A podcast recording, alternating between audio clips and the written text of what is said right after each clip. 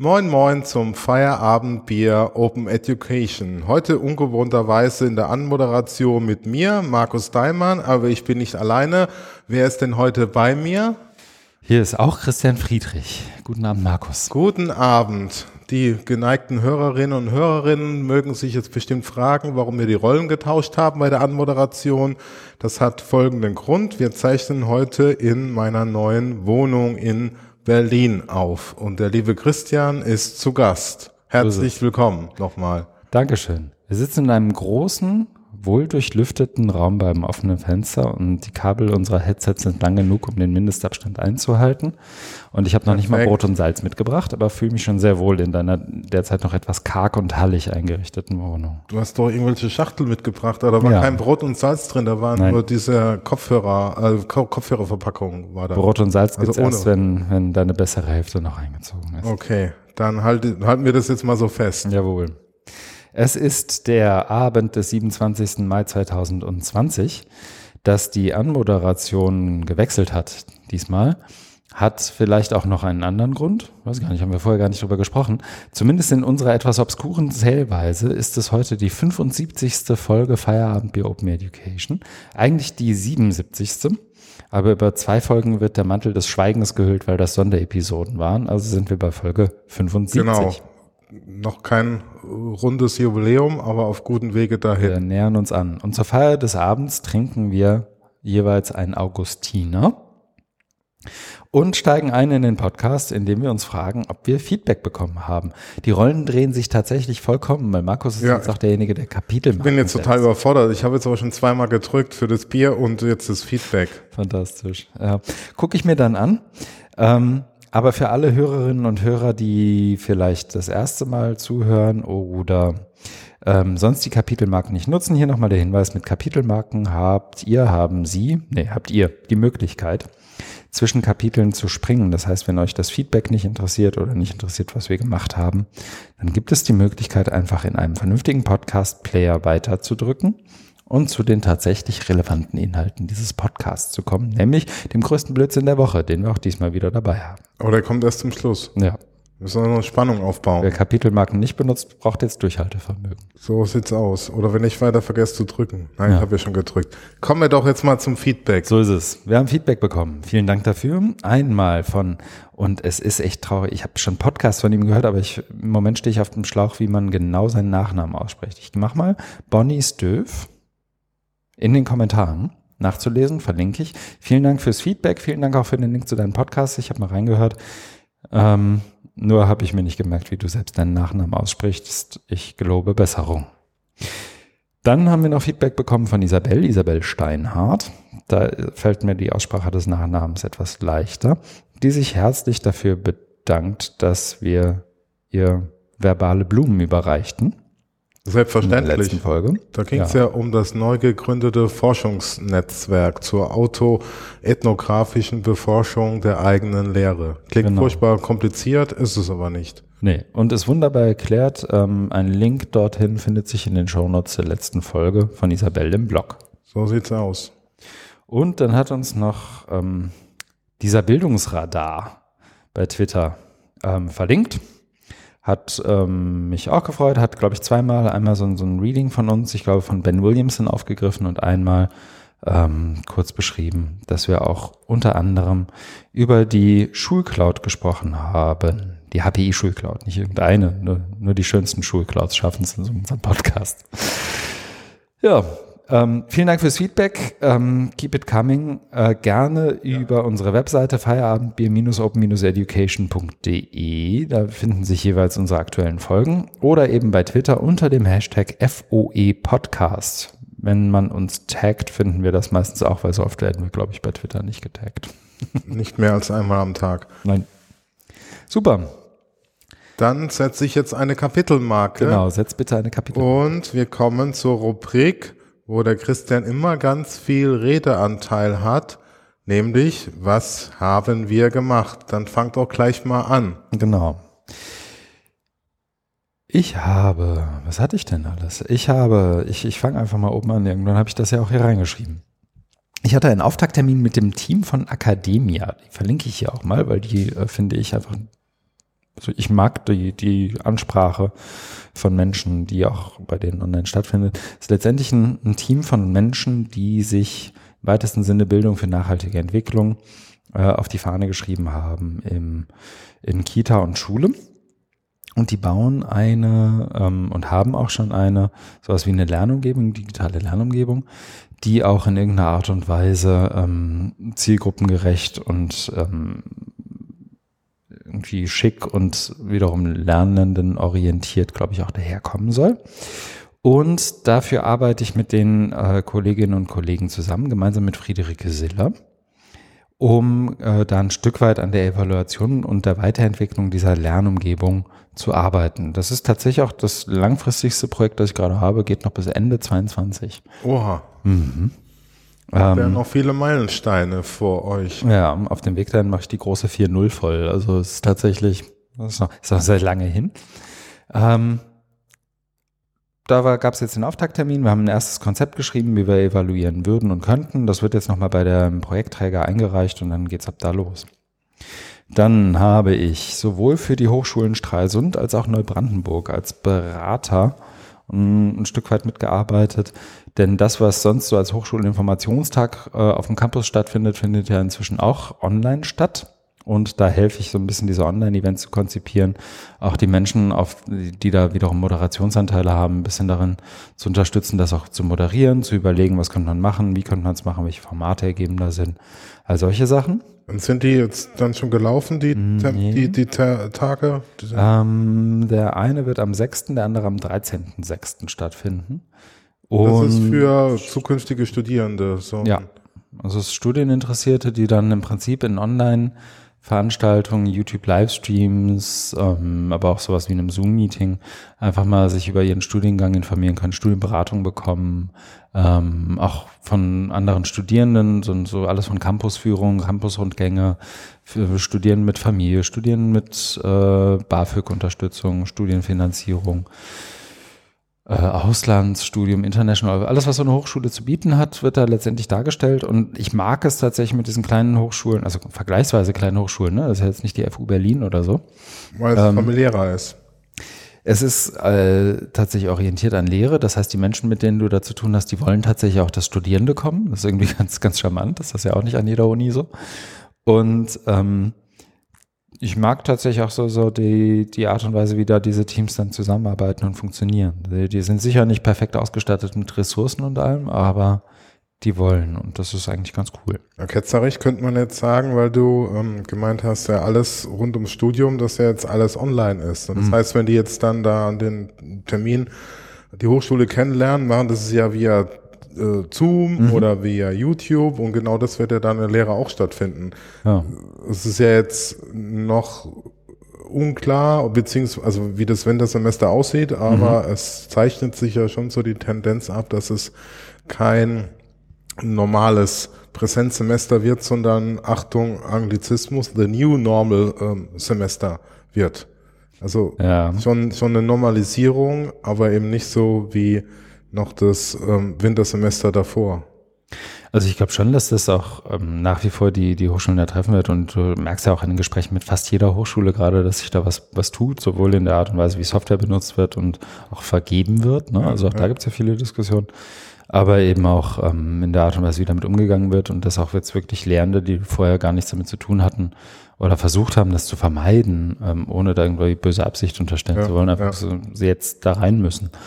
Und das merkst du natürlich auch diesen Briefings an. Ne? Also ich hatte heute erst ein, ich glaube, zwei Stunden Briefing, welche Formate könnte man machen, einfach um mal so, so Grundlagen nochmal zu geben. Äh, wie moderiere ich, wie mache ich das, wo gucke ich hin, wie bereite ich das vor, all die Sachen. Und da merkst du auch, manche könnten das besser erklären als ich. Und andere wiederum sagen, das ist gerade das irgendwie zehnte, zwölfte WebEx-Meeting, das zehnte Zoom-Meeting meiner Karriere. Mhm. Und dann, und dann sollen die aber wiederum live vor 30, 40, 50, 100 Studieninteressierten mal eben abliefern oder eben auch Lehre machen. Ja, das ist ja schon ist der Punkt, was wir später in einem mm. Artikel noch haben. Ne? Da ja. greifst du schon vor. Ja, ich vermeide das, indem ich weitergehe. ähm, ich mache nämlich auch gemeinsam mit dem äh, Team von Mediale Pfade ähm, ein, ich habe es jetzt hier mal Fortbildungsworkshops genannt. Also so, letztendlich so, haben wir eine Art Fort, eine Art Workshop-Reihe entwickelt, wo es letztendlich um Kultur, Digital und Zusammenarbeit geht. Ähm, sechs aufeinanderfolgende, äh, im wöchentlichen Rhythmus aufeinanderfolgende Workshops. Da arbeiten wir parallel dran. Ich hatte jetzt den ersten, wie gute Videokonferenzen funktionieren, was man da so macht, wie, wie man die moderiert, was man vorbereitet, auch was irgendwie das Spektrum von Videokonferenzen irgendwie angeht. Ähm, bis hin zu kleine Bühnen war jetzt, glaube ich, diese Woche ein Workshop. Ähm, nächste Woche bin ich wieder dran mit ähm, großen Online-Events und, und großen Online-Kursen auch, äh, bis zu hybriden Formaten und, und eben neuen digitalen Formaten, wo wir letztendlich so eine Art Weiterbildungsreihe machen für Leute aus verschiedenen Goethe-Instituten weltweit und hinterher die Materialien, die wir benutzen, auch als CC-lizenzierte Materialien OER ins Netz stellen können. Auch das wird, glaube ich, ganz schick. Mhm. Ja. Dann, es gab das erste Podcast-Recording für einen neuen Podcast, den man jetzt noch nicht abonnieren kann. Deswegen ist eigentlich ein bisschen quatschig, das hier anzukündigen, aber mache ich dann nochmal. Domain It Yourself wird er heißen. Und zwar geht es da um die Domain of One's Own, die bei uns ja auch schon das eine oder andere Mal zur Sprache kam. Da habe ich ja gemeinsam mit Katharina Schulz, herzlichste Grüße nach Bielefeld, ähm, die wie hieß sie? Hex und Tools ja. Geschichte ähm, gewonnen. Ja. Und äh, Katharina ist ja im, äh, im Projekt Lead, wenn man so will, und ich mache mit. Und da haben wir die erste Folge aufgezeichnet zu partizipativer Mediendidaktik und der Domain of One's Own. Und wer partizipative Mediendidaktik hört, wird schon erraten können, dass Kerstin Meyerberger zu Gast war. Das ist also auch passiert. Nächste Folge kommt bald und ähm, zwischendurch habe ich noch zwei, also eigentlich eine Doppelfolge aufgezeichnet. Von Hamburg hört ein Hu. Weiß nicht, hast du da schon reingehört? Ich habe es nur gesehen und auch ah, ge geliked oder geretweetet. Na toll. Aber gehört habe ich es noch nicht. Jetzt erwischst du mich hier auf dem ah. falschen Fuß. Das sind immer so diese äh, Fragen wie früher, hast du deine Hausaufgaben mhm. gemacht? Du musst doch alle meine Podcasts hören. ähm, nein, da ich habe bei Hamburg hört ein Hoover kleines Jubiläum. Ich glaube, ich habe es letzte Woche, äh, letzten Monat auch angekündigt schon. Wir hatten 25. Folge. Und ich habe mit Nela Heise, die ja wiederum auch zu Podcast Forschung gemacht und auch den, den, das ganze Feld Podcast, ähm, wie ich finde, immer schön im Blick hat und auch gut kontextualisieren kann, eine etwas längere Folge aufgezeichnet, mich dann entschieden, daraus zwei Folgen zu machen. Ähm, rund um Podcasts, Lehre, Lernen, was können Podcasts, wie funktionieren die, wir haben auch ZuhörerInnen-Fragen ähm, uns rausgegriffen und beantwortet. Ich glaube, das ist ganz schön geworden. Das Feedback war zumindest ganz gut, was wir bisher bekommen haben. Also das hat mich gefreut. Und ich war parallel noch in einem Seminar, in dem Studierende Podcasts begleiten zu ihren Praktika. Ähm, ja, letztendlich konzipieren und aufzeichnen sollen. Ähm, an der HW Hamburg unter Leitung ähm, unter anderem von Vera Marie Rodewald und habe da einen schnellen Input abgeliefert, wie funktioniert Podcasting, wo, wie macht man auch Remote-Podcasts, also Podcasting auf Distanz, wie konzipiere ich sowas, wie, wie kann ich auch so aufzeichnen, vielleicht mit Mitteln, die mir schon gegeben sind als Studentin, als Student, all solche Sachen. Ja, und ähm, um den Podcast-Reigen noch abzuschließen, ähm, nachdem ich es im Februar gehalten habe, ist auch die Aufzeichnung eines Referats oder eines Vortrags zu Podcasting 101, also die Basics von Podcasting, äh, mit einem Blick auch auf äh, Podcasting oder Podcast als OER, also offene Tools, offene Ressourcen und Podcasting ähm, veröffentlicht worden. Das ist so, ich glaube, 15, 16 Minuten, vielleicht auch 17. Ähm, ein Vortrag, den ich gehalten habe, auch bei der Hacks and Tools ähm, der jetzt hier auf openeducationresources.de bei OR Info verlinkt ist. Äh, Link habe ich hier auch mal reingetan. reingetan. Das habe ich gesehen. Ähm, dürfte inzwischen auch, auch schon drei YouTube-Aufrufe haben. Ich ja. gucke kurz mal rein. Ja. Eins könnte von mir sein. Das ist nett von dir. Danke. Ja, so. Guck, das läuft 20 Aufrufe. Das, äh, das ist, äh, sind, sind 15 mehr, als ich gedacht hätte.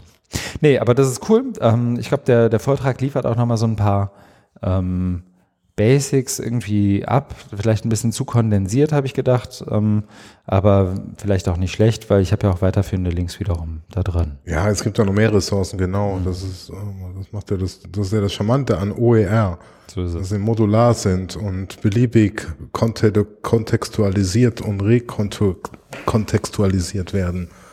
Könnte meinen, du beschäftigst dich mit dem Thema. Was hast du denn so gemacht? Danke Markus? für die nette Das ist der Punkt, an dem du eine Kapitelmarke setzt. Nein, die gibt ja für uns beide. Ja? Nee, du machst noch eine vor Markus. Ich mache immer eine für dich und eine für mich. Da können die Leute entscheiden, nur dir zuzuhören und nicht mir. Aha.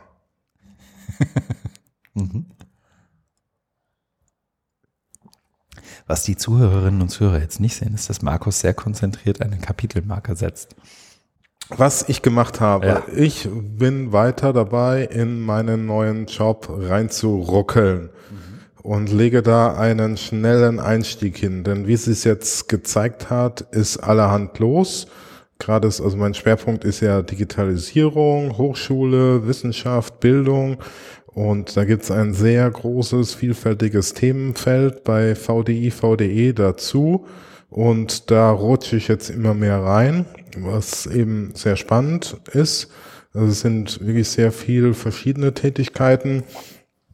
Äh, auch so Dinge, die man vielleicht jetzt gar nicht damit verbinden würde, wie jetzt auch Publikationen schreiben.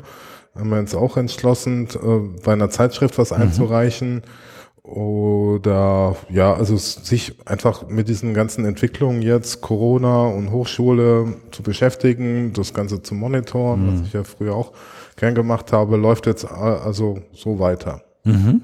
Okay. Genau, ein Teil, genau, das nächste Punkt, Republika Online habe ich mir angeguckt, ähm, war auch so Teil des Monitorings. Äh, Ging es darum, wie äh, machen die das? Das war ja nur ein Tag, sondern Anfang Mai, äh, auf, so eine Plattform aufgesetzt, Republika TV Ja.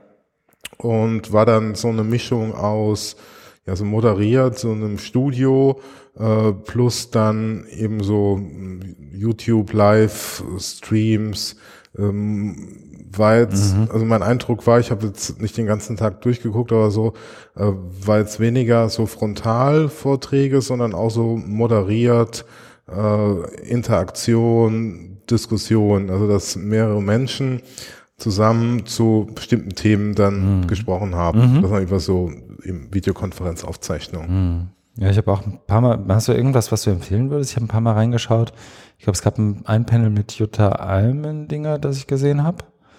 Ähm, aber sonst ist mir nicht viel. Ich kann mich jetzt auch geblieben. nur an Rezo Interview mit Markus Beckedahl äh, erinnern, wo, wo dann, das war ja noch ziemlich am Anfang, wo dann eben gefragt wurde, dieses ganze Zerstörungsvideo, CDU, was es mit ihm gemacht hat und so weiter.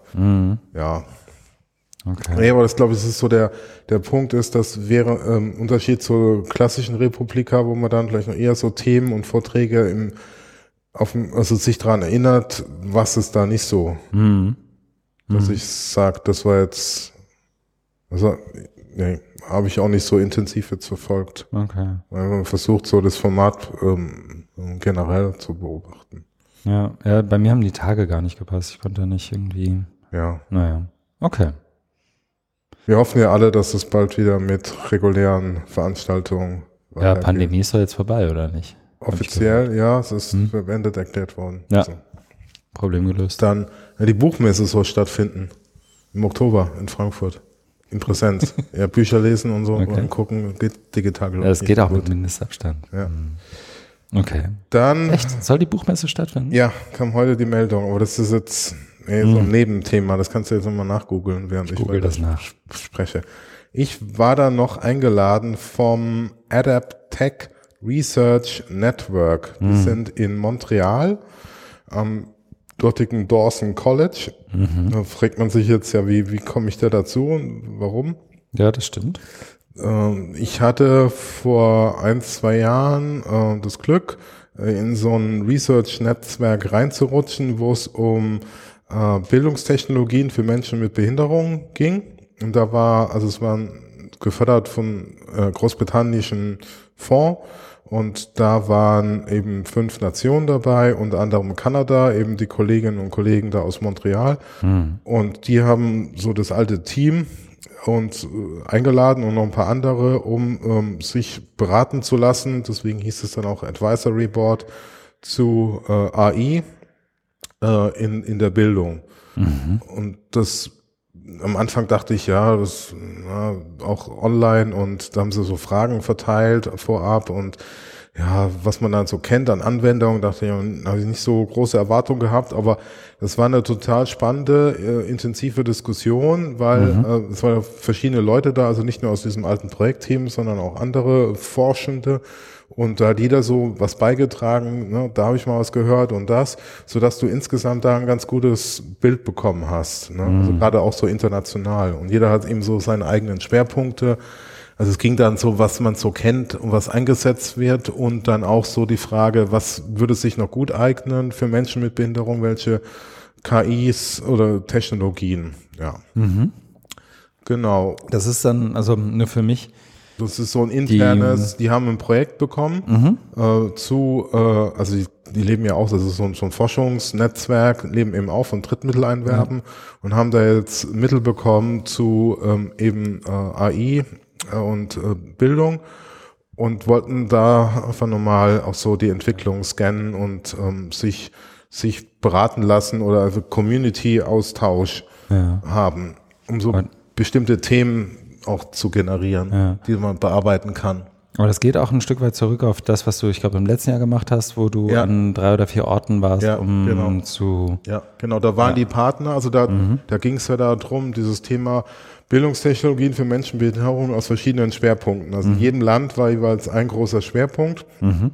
Und da gab es immer so ein Symposium dass äh, man sich da zwei Tage getroffen hat, Vorträge gehört, Diskussionen, also war sehr vielfältig, mhm. Roundtable Discussion, wo man auch selber was erarbeiten konnte und das wurde dann auch alles irgendwie dokumentiert und ausgewertet und es war dann so der einer der Haupt ähm, mhm. Outputs des Projekts und, und andere war dann, dass man so ein Sammelband noch geschrieben hat, äh, wo wir mitgeschrieben haben äh, zu verschiedenen Aspekten der, mhm. der Themen. Das war dann abgeschlossen und jetzt, ähm, äh, da die kanadischen Kolleginnen und Kollegen machen jetzt ein neues Projekt und haben aber auf dieses Netzwerk, das es da über drei Jahre gab, wieder zurückgegriffen. Mhm. mhm. Okay. Ja. Und dann habe ich noch mh, mm, äh, mitgemacht bei der Vorbereitung der HFT Digital Summer School. Ja. Also es wird eine Summer School geben, allerdings eben nicht im realen, schönen Berlin, sondern in Bella Digitalia, wie es heute auf Twitter hieß. Ja, habe ich, hab ich auch gesehen. Und mhm. da ähm, haben wir uns dann mal abgestimmt, wie das dann vonstatten gehen soll. Äh, dass es eben über verschiedene Online-Meetings äh, abläuft bis hin zu dem HFD Festival im Oktober, Digital mhm. University, was dann auch online stattfindet und dort soll man einen Slot geben dazu.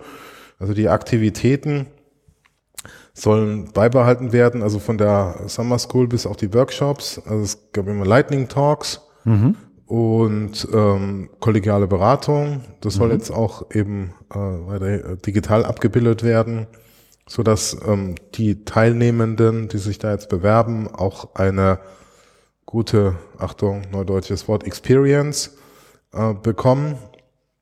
Natürlich anders wie jetzt vor Ort in Berlin, die drei Tage, aber nichtsdestotrotz eben, dass ja immer wichtig ist, diese Vernetzung und Leute zusammenbringen und das war, fand mhm. ich immer ähm, eigentlich außergewöhnlich ähm, gut. Ich war, glaube ich, bei drei Summer Schools dabei und Season Schools. Ja, weil es eine Winter School gab, heißt Season School. Ne? Aber es war, äh, es war wirklich immer toll, mhm. weil ähm, durch, durch dieses Geballte und Intensive lernst du die Leute ganz anders erkennen und wenn man die dann irgendwann mal wieder trifft, dann hat man halt gleich diese Connection und es fühlt sich an, als ob man die schon ganz lange kennt, obwohl man da nur einmal mit denen da äh, bei der Summer School war, aber da ist dann schon irgendwie, äh, das, das ist schon ganz gut gewesen, so eine andere ja. Verbindung da.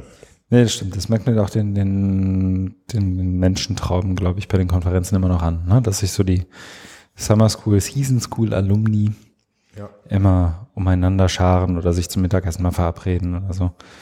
Ähm, weil sie irgendwann mal zwei Stunden, äh, zwei Tage auf irgendeiner abgeschiedenen Wannseeinsel waren oder wo auch immer. Mhm. Ja, schön. Okay. Genau. Das war's von mir. Ich darf eine neue Kapitelmarke drücken. So ist es. Wir haben auch nicht so viel zu lesen dabei heute und vieles hat ähm, Blödsinn der Woche oder Blödsinn des Monats potenziell. Vielleicht müssen wir den Blödsinn der Woche mal in Blödsinn des Monats umbenennen, weil wir nur noch monatlich aufzeichnen in letzter Zeit. Dafür habe ich zwei mitgebracht heute. Ja. Also das ist mal vorweg. Ich habe eigentlich auch einen dabei. Ich habe ihn aber in die Leseliste reingeschummelt. Ähm, das erste, was wir dabei haben, ist aber kein Blödsinn, um diese das habe ich auch Überleitung nicht so zu machen. äh, aufgefasst. Ähm, es handelt sich um einen Beitrag von Dave Cormier. Ähm, unter anderem äh, ewigen Fame im Internet, weil er den MOOC-Begriff ähm, 2008. 2008 äh, erfunden hat und sich, ich glaube, ich war dabei 2015, war diese E-MOOCs-Konferenz, wo er sich dafür entschuldigt hat. Ähm, da war ich sozusagen live dabei. Er hat ähm, aber, und das fand ich ganz charmant, wirklich auf so eine ähm, im positiven Sinne hemdsärmelige, anpackende Art und Weise, gerade zu Beginn der Corona-Krise, des Lockdowns, ähm, begonnen, gleich auch sein, so zu versuchen, möglichst vielen Menschen irgendwie nahezubringen, wie sie ähm, den Move to Online Learning unterbringen können und auch Mhm. hintereinander kriegen können. Und so heißt auch dieser Blogbeitrag hier, Move to Online Learning, 12 Key Ideas, also 12 Schlüsselideen. Der ist vom 17. Mai 2020. Und das ist so ein bisschen das Destillat dessen, was er in den letzten Wochen und Monaten so gemacht und gepredigt hat, wenn man so möchte. Mhm.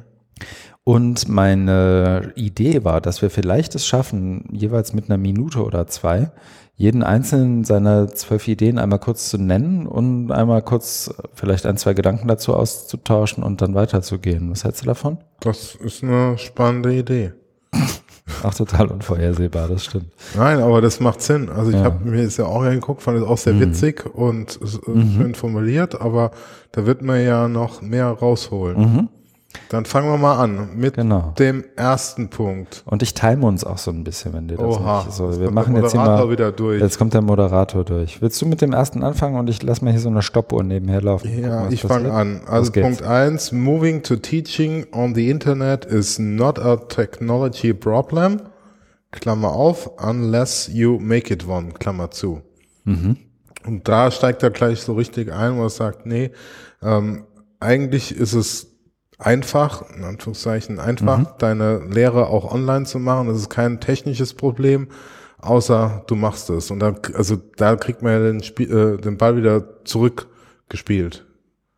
Also dass es an dir liegt und das geht ja dann wieder so auf deine Art, wie man damit umgeht, ne, oder wie, wie, wie, wie du überhaupt ähm, das verstehst, ne, was jetzt Online-Lehre ist. Ob du das von der Technik her siehst oder von Pädagogik.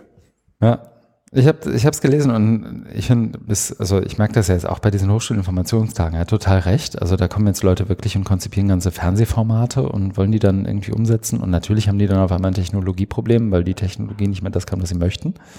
Ähm, es ist andererseits natürlich eine sehr, wie soll ich sagen, im besten Sinne ähm, un nordamerikanische Sichtweise. Ne? Also so, wir, wir machen das jetzt hier mal und ähm, müssen nicht so viel über sonst vielleicht limitierende Faktoren oder Rahmenbedingungen wie zum Beispiel Datenschutz oder was auch immer nachdenken. Aber sein Punkt ist an sich ein guter, nämlich benutze einfach die Technologie, die du hast und die du, wo du sicher bist, und der Rest kommt dann schon. Ähm, hatten wir auch schon, ich glaube, in vor ein, zwei Folgen mal, als zum Beispiel Online-Teaching über E-Mail und so kam. Ne? Ja, ja und äh, ein Satz noch, Mhm. Ergänzung. Ähm, äh, hier sagt er auch, also die, die Technologie ist dann eher sekundär, sondern es geht darum, was, welche Ideen du hast, welche Konzepte. Und das mit der Technik ruckelt sich dann über mehrere Durchgänge ein. Das Und wenn du die Technik, also was du gerade gesagt hast, mit diesem Fernsehformat so hochhängst, Ja. dann kann das nicht so gut, also funktioniert es meist nicht so gut und das Konzept oder die Idee leidet darunter, weil die dann durch die Technik so dominiert wird. Und was anderes ist, wenn du eine gute Idee hast und guckst, wie du sagst, eben, was ist, was für eine Technik haben wir zur Verfügung und das wird sich so tun. Das heißt nicht, dass es nicht wichtig ist und nicht, dass Datenschutz keine Rolle spielt. So ist es. Es geht nur um die Gewichtung. Genau. Frustriert keine Menschen, sondern keep it simple, ist sein letzter Satz. Zweites, und ich mache mal hier, 2 Minuten 20, das kriegen wir schneller hin. Moving to the Internet is about understanding information abundance. Also ins Internet zu gehen, um es mal wirklich so zu übersetzen, geht, da geht es vor allem darum, ähm, diese, diesen Überfluss in, von, von Informationen überhaupt zu verstehen und zu verstehen, wie man damit umgeht. Was er damit meint, referenziert ja zumindest ähm, implizit auch Martin Weller, Pedagogy of Abundance, Ja, würde ich sagen. ne? genau. Das können wir auch mal verlinken. Können wir verlinken. Ähm, ist ja im Prinzip, dass vieles von dem, was du sozusagen im, im Raum machst, nicht mehr funktionieren kann. Ähm, oder um es mal weniger negativ zu formulieren, dass das Internet ja unter anderem dadurch bestimmt ist, dass fast jede Art von Information in irgendeiner Art und Weise auffindbar ist und dass eigentlich zu viel Information da ist, um sie in irgendeiner Art und Weise zu fassen, ist ein sehr, sehr alter und also schon fast eine Binsenweisheit. Ja. Meint aber vor allem, dass du dann natürlich auch deine Lernerfahrung, deine Learning Experiences äh, entsprechend irgendwie denken musst. Ähm, er spricht auch zu, äh, über Access to the Internet, Literacy, ähm, also aus drei Dimensionen, aus, aus einer Literacy-Perspektive, aus einer technologischen und aus einer finanziellen, strukturellen Perspektive heraus. Und diese Dinge mitzudenken und diese Aspekte mitzudenken und auch Information Abundance, also Überfluss von Informationen, auch in der Art und Weise, wie du Lernen anleitest ähm, und Räume für Lernen schaffst, mitzudenken, ist da so ein Stück weit sein Punkt. Ne? Ja. Ja, man merkt auch, und das ist beim nächsten Punkt, ähm, mhm. wo er herkommt. Ne? Mhm. Also sein Blog ähm, äh, heißt ja auch ähm, Making a Better Rhizome, also das, das mhm. Rhizom. Ähm, und da ist, das ist so eine bestimmte Art des Denkens dahinter. Ne? Mhm. Das ist so auf die Philosophie.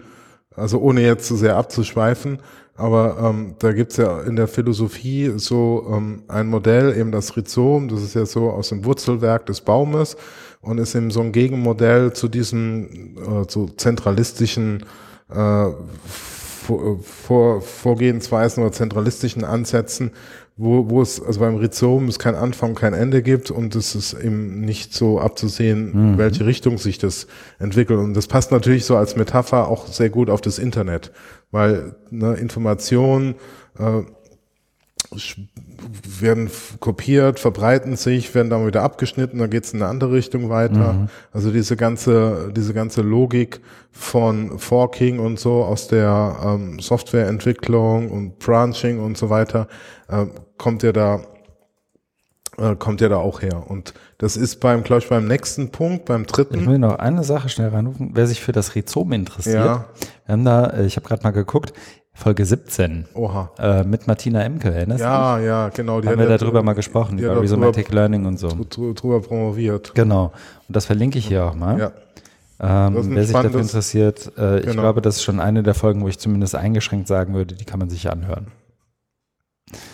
Ja, sorry, das wollte ich und, sagen. Genau, ähm, ich wollte mal kurz darauf weiter reiten, mhm. nämlich der dritte Punkt in Dave Cormiers Liste ist Complicated versus Complex ja. Concepts on the Internet. Ja. Und so wie ich das verstehe, ist eben dieses ähm, eine Complicated ist, was man selber kompliziert machen kann, was man vielleicht auch einfacher erklären könnte oder einfacher bauen könnte oder einfacher darstellen könnte, während komplex äh, dann diese Logik eher widerspiegelt des Rhizoms, ne, wie es eben im Internet ist. Und mhm. dahinter steckt ja so auch die Idee, dieses Denken und diese Logik ähm, des Internets äh, zu verstehen und das auf die Pädagogik zu übertragen. Das, der, der vorgehende Punkt ist ja da immer auch äh, gut gewesen mit, der, mit dieser Überfluss, ne, dass du als Lehrender nicht denkst, ich bin jetzt hier der Kralshüter der Weisheit und was und und ich sitze da drauf und äh, habe immer einen Wissensvorsprung. Das ist ja gerade nicht, sondern ähm, die, das, das geht ja nicht darum, diesen Wissensvorsprung zu haben, sondern darum, äh, Verbindungen, also wenn man jetzt wieder in dieser Logik des Rhizoms denkt, ne, Verbindungen, Knotenpunkte einzugehen, zu finden, um da auch andere Zugänge zu, zu ermöglichen, ne, zum, zum Wissen. Ja. Vielleicht muss man das kurz dazu sagen, wer die Folge nicht gehört hat, zumindest den Begriff Rhizom einmal zu erklären. Ähm, ein Rhizom kann man sich ein bisschen so vorstellen wie ein sehr verästeltes Wurzelgewächs. Also Ingwerwurzel genau. zum Beispiel ist ein sehr gutes Beispiel. Ja. Das ist im Prinzip was, was man nicht sofort sieht, wenn man sozusagen auf der Oberfläche genau. bleibt, sondern in dem Moment, wo man so ein bisschen tiefer gräbt, sieht man das einfach wie, sieht ein bisschen so aus wie so Darstellung von neuronalen Netzen. Ähm, irgendwie überall sind Knotenpunkte, überall ist alles verästelt und alles ist irgendwie miteinander verbunden.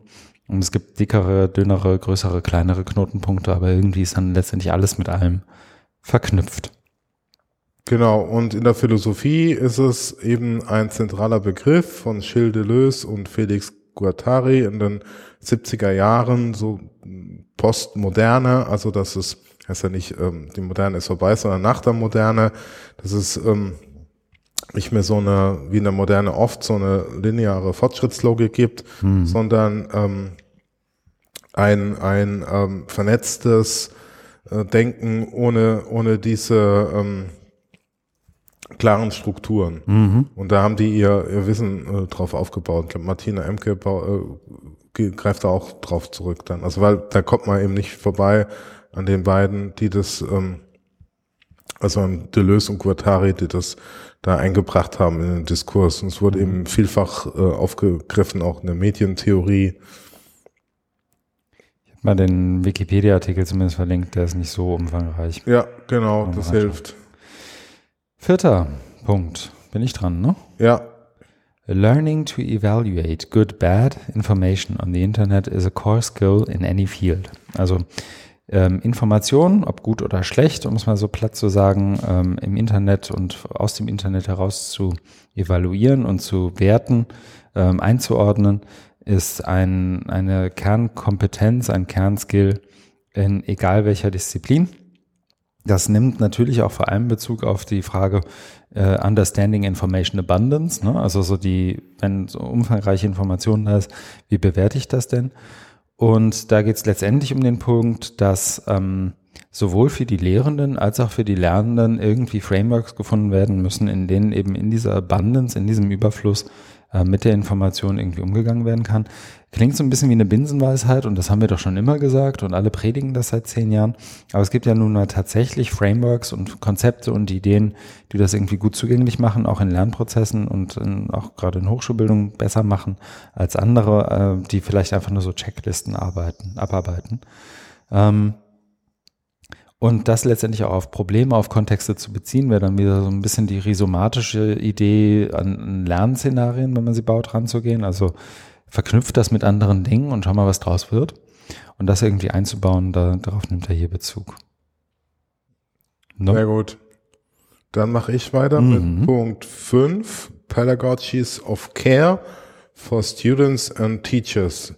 Also Be Pädagogik, jetzt wollte ich schon Beziehungsarbeit sagen, aber das ist es ja eigentlich, also man kann das Pädagogik dann weglassen oder Pädagogik synonym setzen mit Beziehungsarbeit. Also es geht nicht ausschließlich oder nicht nur um Wissensvermittlung, das immer so sehr technisch und mechanistisch ist. Ne? Der Lehrende vermittelt das Wissen an die Lernenden, so Nürnberger Trichter oder Instructional Design, ne? also wo es eben sehr technokratisch, mechanistisch gedacht wird, auch mit psychologischer Fundierung, also wie funktioniert dein Gehirn, wie kannst du am besten Wissen aufbereiten, dass es in die Gehirne deiner Studierenden rüberkommt, ne, mit Chunks und und so weiter. Da gibt es auch mentale Modelle, also oder ne, kognitiv, äh, kognitive äh, Lernpsychologie.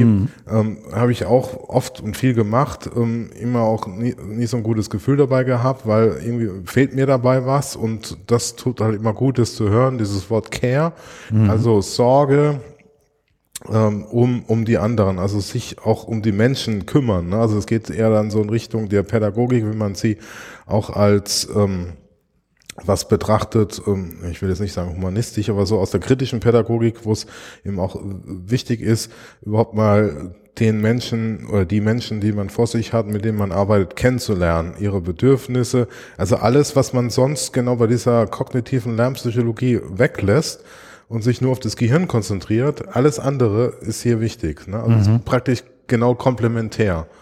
Ne, sonst ähm, ist dir egal, wer das jetzt ist, in welchem sozioökonomischen Umfeld er lebt, äh, welchen Hintergrund er hat, welche Ziele, Ambitionen, was gerade in seinem Leben los ist. Das interessiert dich nicht, weil es geht immer darum, Wissen zu vermitteln. Und hier geht es eben darum, also Reformpädagogik oder kritische Pädagogik, darum, eben sich mit den Menschen auseinanderzusetzen. Und jetzt ist natürlich, also das kann man im, im, Seminarkontext besser machen. Also je kleiner die Gruppe ist, desto besser geht es, als wenn du Audimax mit 500 Leuten bist. Aber jetzt ist natürlich auch die Frage, wie macht man das online? Ne? Du kannst ja einer sagen, ich mache jetzt hier weiter die Wissensvermittlung und mache eben meine äh, Lectures via Zoom und stelle dann noch ein paar Leselisten zusammen und verteile meine Assignments und ähm, sorge dafür, dass das Wissen eben technokratisch, mechanistisch vermittelt wird. Und das andere ist eben, dass du mal dran denkst, wie geht's denn meinen Studierenden, was haben die denn gerade äh, für Probleme und dafür auch Zeit nimmt. Und das geht mit ähm, kleinen Dingen, so das sagt er hier mit diesem Lächeln, dass das ähm, ihm was auslöst in der Präsenzumgebung, aber das kannst du eben auch online machen. Oder die Frage ist, wie man das im Online macht. Mhm. Und das, also mein Eindruck ist so bei diesen Zoom-Meetings kommt zum Teil so dieser menschliche Faktor ähm, mehr rüber, weil ähm, ich habe das schon erlebt, dass dann die Kinder der anderen Person ins Bild kommen. Mhm. Einmal hatte ich da, dass da so die Tochter kam und hat noch eine Katze auf dem Arm gehabt und die Katze wurde dann auch so nur reingehalten. Ja. ja. Und das, das ist immer, das, das ist immer der, der, der, da bricht jedes Gespräch, sei es noch so ernsthaft ab, wenn in ein Zoom, wenn in ein Zoom-Meeting eine Katze reinmarschiert, dann, und dann hängen alle. Katze und Kind. Mhm. Ja.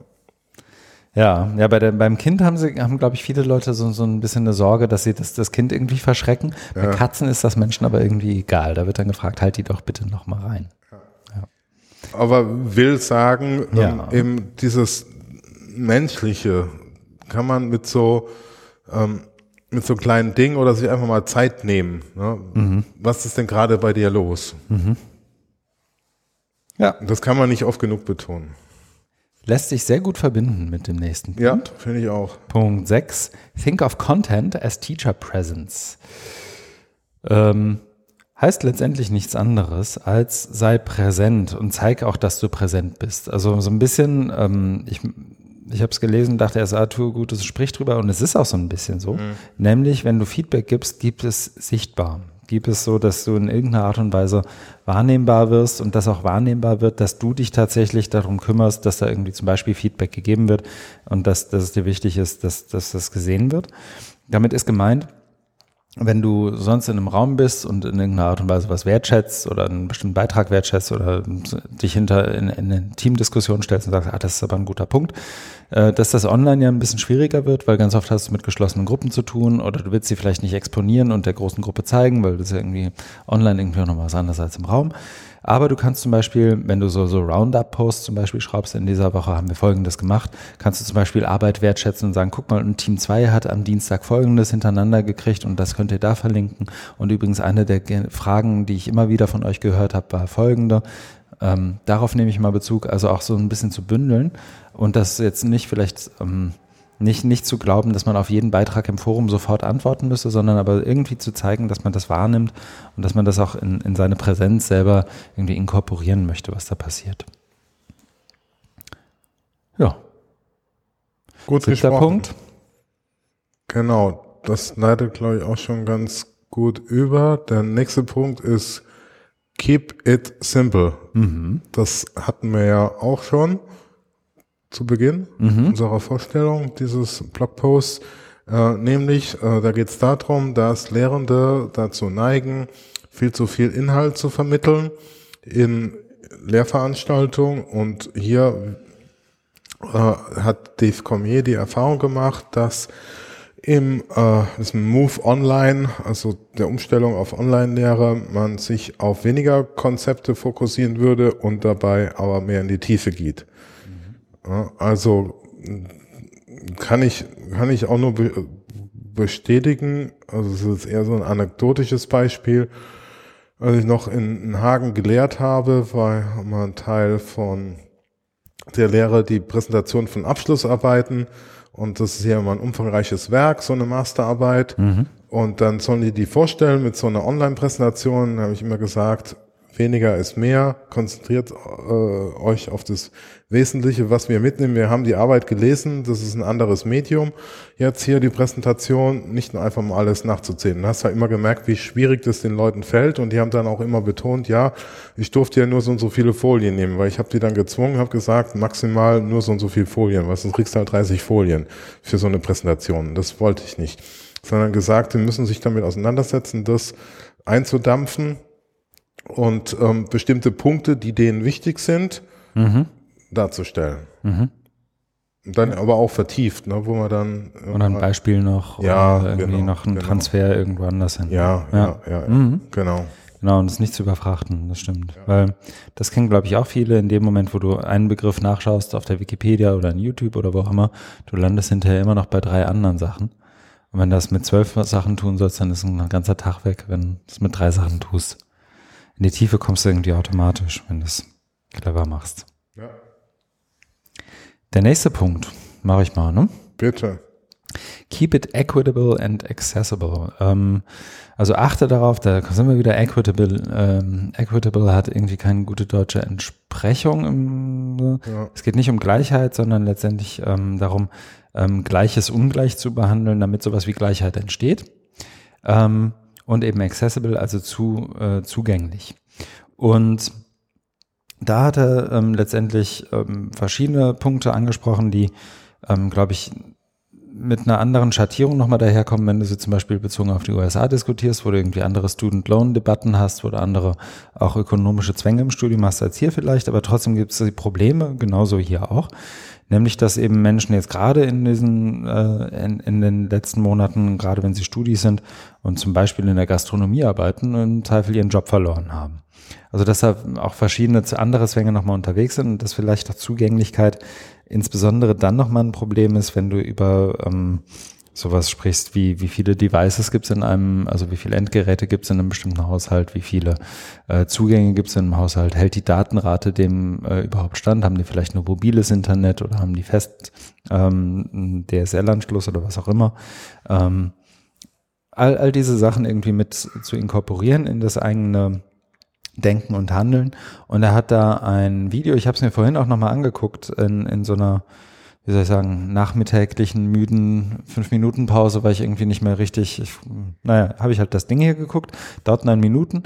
Ist ein ganz schönes Video, in dem er eine, ähm, na, jetzt ist, steht ihr Name hier nicht und ich habe ihn natürlich vergessen, eine ähm, Lehrerin äh, namens Oh, ich kann es nicht lesen. Ich gucke gleich nach. Kannst auch nicht lesen. Carla, glaube ich. Das ist ein bisschen verpixelt leider in dem Zoom-Video. Ich gucke es mir jetzt hier nochmal an. Ähm, interviewt. Die haben ein brasilianisches in, in Brasilien, ein äh, Carla Arena heißt mhm. sie. Ähm, ein Projekt vorgestellt in Brasilien, das letztendlich genau diese, Equit, ähm, diese Equitable Structures zum, zum Ziel hat. Also auch tatsächlich so über sowas wie Begriffe nochmal anders nachzudenken, bis hin zu den Lernszenarien, geht das asynchron, geht das synchron, all diese Sachen mitzudenken und mit zu behandeln. Okay. Nächster Punkt, mhm. keep it engaging.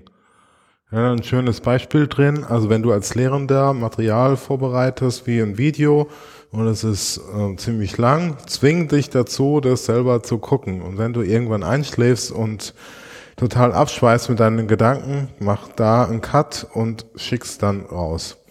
Also nur dieses Engaging, das ist immer auch so ein guter pädagogischer Begriff, der äh, manchmal auch zu kurz kommt. Also wenn es wieder so sehr, was ich hier vorhin so betont habe, in dieses technokratische, mechanistische mhm. geht, also Wissensvermittlung und wo der Prozess ähm, der Auseinandersetzung gar nicht so eine Rolle spielt, ne, dann, ähm, dann wird es schwierig. Und hier geht es eben darum, genau dieses äh, Spannende, dieses Aufregende, auch manchmal Frustrierende. Ne? Das ist, was ich immer versucht habe zu betonen, Lernen ist anstrengend. Ne? Das heißt ja mit digital oder früher E-Learning, E-Learning als Easy Learning, ne, ist alles einfacher oder man muss ja gar nichts mehr wissen, es steht alles im, im, im, im Internet oder auf Wikipedia und so ein Blödsinn, sondern es ist immer noch ein anstrengender, auch persönlich belastender Prozess. Aber genau dieses Engagement, ne, das ist ja eigentlich das Ziel und das ist hier auch nochmal schön auf den, auf den mhm. Punkt gebracht, ne, dass es darum geht, ne, weil dann bist du ja schnell nicht nur bei Lernen, sondern bei Bildung wo es eben um diese persönliche Auseinandersetzung geht, um reife Prozesse, ne, wo du Schluss sagen kannst, ah, damals, wo ich mich durch Goethe, also wenn ich nochmal so eine persönliche Anekdote erzählen darf, ne, ich, mein mündliches Abitur war mein Thema Goethe, Iphigenie auf Tauris. Ne? War, als du Abi gemacht hast, Goethe schon fertig mit Schreiben? Äh, ja, ja, das war gerade so die zweite Auflage, ja. Also es war noch zu D-Mark-Zeiten, aber ja. es gab schon Farbfernsehen. Immerhin. Und da musste ich ähm, Goethe, Iphigenie auf Tauris. Und das war damals, ich, ich, die ganzen alten Griechen verstehen nichts, aber das war eben so dieser Prozess. Und deswegen erzähle ich ja heute noch davon. Ne, obwohl es schon 100 Jahre her ist, weil es ja was mit mir gemacht hat. Ja, mit mir hat das alles auch was gemacht, so. aber das ist, müsste ich noch ein Bier trinken, ja. bevor ich das erzähle. Mhm. Okay, dann mach du mal weiter, bevor du abschweifst. mach ich. Ähm, zehnter Punkt. Design Activities for what the web can do for you. Also lege Aktivitäten in deinem Lernumgebung so an, ähm, wie, wie sie eben auch ins, ins Web, ins Netz passen.